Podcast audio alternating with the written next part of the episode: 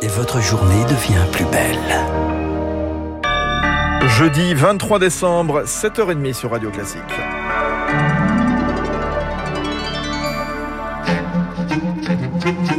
La matinale de Radio Classique avec Fabrice Lundy.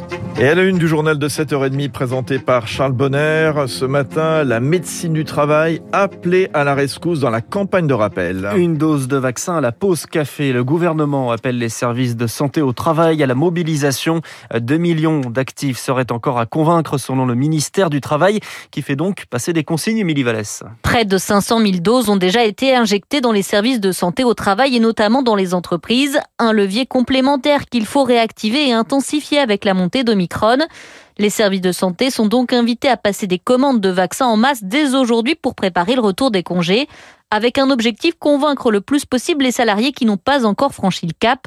Martial Brun, directeur général de Présence, association de professionnels du secteur. Les doses sont plus disponibles qu'au début des campagnes de vaccination avec AstraZeneca et ça a été un, frein à notre action. Aujourd'hui, euh, nous disposons euh, principalement donc de Moderna et Pfizer qui sont en quantité beaucoup plus importante. Les services de santé au travail sont partout en France. Ils ont un contact avec 1 500 000 entreprises, 15 millions de salariés et cette proximité nous donne une capacité d'action. Le gouvernement demande donc aux infirmiers et médecins du travail de désormais proposer de façon systématique la vaccination lors des visites de santé au travail et de planifier chaque semaine des séances.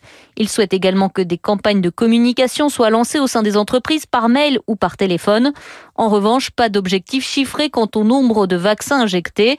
Mais les services de santé au travail prévoient déjà de repousser certaines visites de prévention non urgentes pour intensifier leurs efforts. Émilie Vallès, les salariés, 2 millions d'entre eux déjà soumis au pass sanitaire, devront bientôt avoir un pass vaccinal. Bientôt, aux alentours du 15 janvier, selon le projet de loi présenté lundi en Conseil des ministres. Des salariés vaccinés, désormais les enfants. La campagne pour une première injection est lancée pour les 5-11 ans. Ils étaient jusque-là épargnés par les formes graves, mais les hospitalisations n'ont jamais été aussi importantes. 153 enfants de cette classe d'âge sont à l'hôpital, dont 35 en réanimation, et certains sans comorbidité. Dans les eh bien, ce n'est pas le virus qui les amène, mais plutôt, Rémi Pister, un syndrome post-infectieux qui ne touche que eux. Les pédiatres l'appellent le PIMS, le syndrome inflammatoire multisystémique pédiatrique. Plus de 700 enfants l'ont contracté depuis le début de l'épidémie. C'est l'un des syndromes post-infectieux les plus redoutables du Covid, selon le pédiatre François-Marie Caron. C'est une inflammation qui va survenir entre 4 et 6 semaines après une infection Covid pas obligatoirement importante. Il y a beaucoup souvent des signes digestifs ou des vomissements, beaucoup de fièvre, ils sont pas bien du tout. Et là, il faut réagir tout de suite et il faut aller à l'hôpital. Et 40%, euh, ça se termine en réanimation. Le cœur, il a une atteinte cardiaque brutale qui va durer 24 à 48 heures pendant lesquelles il va pas fonctionner. Et puis il va redémarrer euh, tout seul. Et pour l'instant, on n'a eu qu'un seul décès. Alors bonne nouvelle aux États-Unis, la campagne vaccinale a permis d'atténuer ce syndrome. Autre avantage de la vaccination, freiner les Covid longs. Selon une étude anglaise, un enfant sur sept présenterait des symptômes du Covid des mois après l'infection. Fatigue intense, maux de tête, autant de symptômes qui peuvent être très invalidants, explique l'infectiologue Benjamin Davido. Quand vous êtes enfant, vous êtes scolarisé, que vous êtes dans une situation d'apprentissage, d'écoute, d'éveil, si vous avez une fatigabilité, que vous pouvez pas suivre vos cours parce que vous avez des troubles de la concentration, ben c'est évidemment très handicapant dans une phase où on est en apprentissage. Un mauvais nettoyage du virus dans notre organisme par les anticorps serait l'une des hypothèses à l'étude pour expliquer le Covid long.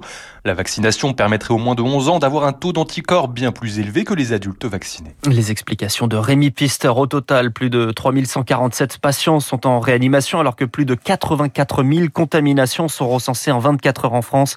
Au Royaume-Uni, un record. On dépasse désormais les 106 000 cas par jour, un pic que pourrait connaître la France entre Noël et le Nouvel An selon le gouvernement.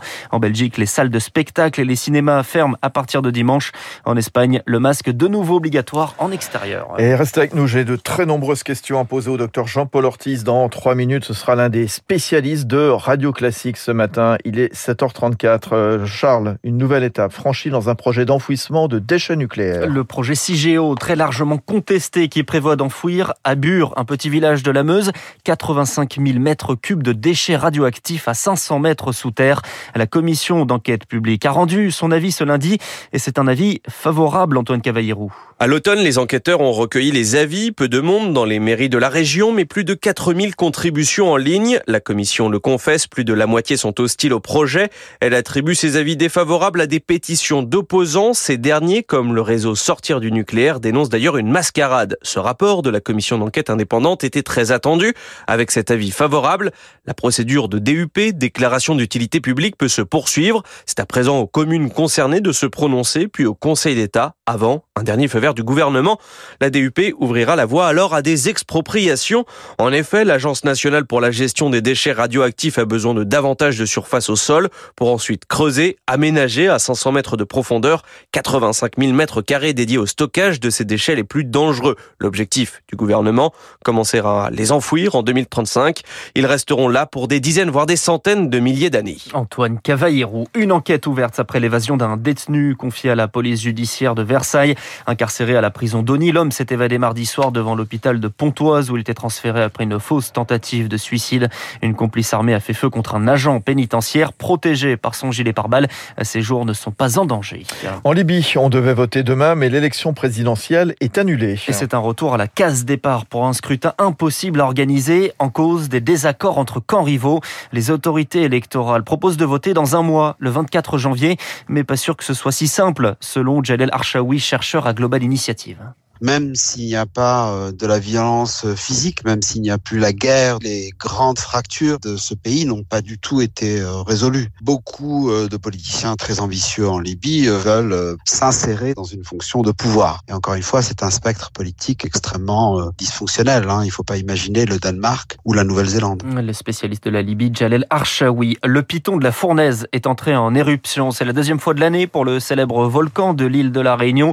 Quatre fissures ouvertes sur le flanc sud des images impressionnantes pour ce volcan parmi les plus actifs, mais pas les plus dangereux, bien au contraire, selon le volcanologue Ettore Kaminski. Sur Terre, on a deux types de volcans. On a des volcans qui se retrouvent dans ce qu'on appelle les, zones de subduction, qui sont des volcans qui ont des activités assez rares, mais qui sont euh, très dangereuses parce qu'elles sont très très souvent euh, explosives. Et puis, il y a une deuxième catégorie de volcans qu'on appelle des volcans de point chaud. Et ces volcans-là, ils ont une activité très très régulière. Les deux plus connus, c'est le volcan Hawaï et euh, le volcan de la Réunion. C'est des volcans qui sont assez commerciaux, très beaux à observer, très actifs, mais ils ne sont pas aussi dangereux que les volcans explosifs. Édouard Kaminski de l'Institut de physique du globe de Paris. Puis on termine avec du sport et la 19e journée de Ligue 1. Lorient rattrapé par le Paris Saint-Germain dans les dernières minutes. Match nul 1-1, tout comme entre Marseille et Reims avec un but de Dimitri Payet dans les arrêts de jeu. Nice prend la deuxième place du championnat grâce à une victoire de 1 contre Lens. Merci Charles Bonner. Euh, très très bonne journée à toutes et à tous. Joyeuse fête. Euh, on est ensemble jusqu'à 9h. À suivre les spécialistes, le docteur Jean-Paul Ortiz. Comment se protéger encore plus de cette épidémie qui pourrait repartir en trombe en France. Je cite le gouvernement. Renaud Girard également sera avec nous concernant l'allègement du dispositif français au Mali. Et puis, à 8h moins le quart, les SMS au cœur du journal imprévisible d'Augustin Lefebvre. Il est 7h38. Notez que ce soir, à 20h, le pianiste David Frey sera l'invité du journal du classique avec Laure Maison. Je vous propose d'écouter ce matin un extrait des Variations Goldberg. C'est une œuvre pour clavecin composée dans les années 1740 par Jean-Sébastien Bach.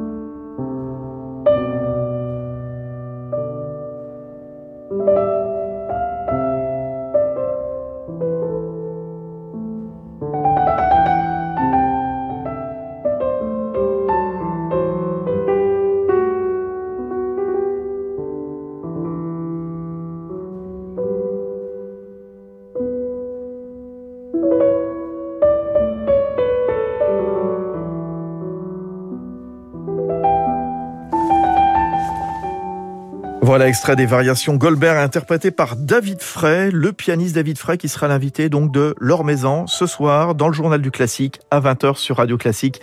Il est 7h39, on revient vite avec le docteur Jean-Paul Ortiz et Renaud Girard. Pendant les fêtes, découvrez de nouvelles histoires en musique d'Elodie Fondacci. Loin, bien loin de Bethléem, un quatrième roi avait lui aussi vu l'étoile roi qui se prénommait Ishilok. Les histoires en musique d'Elodie Fondacci sont disponibles en podcast sur radioclassique.fr et sur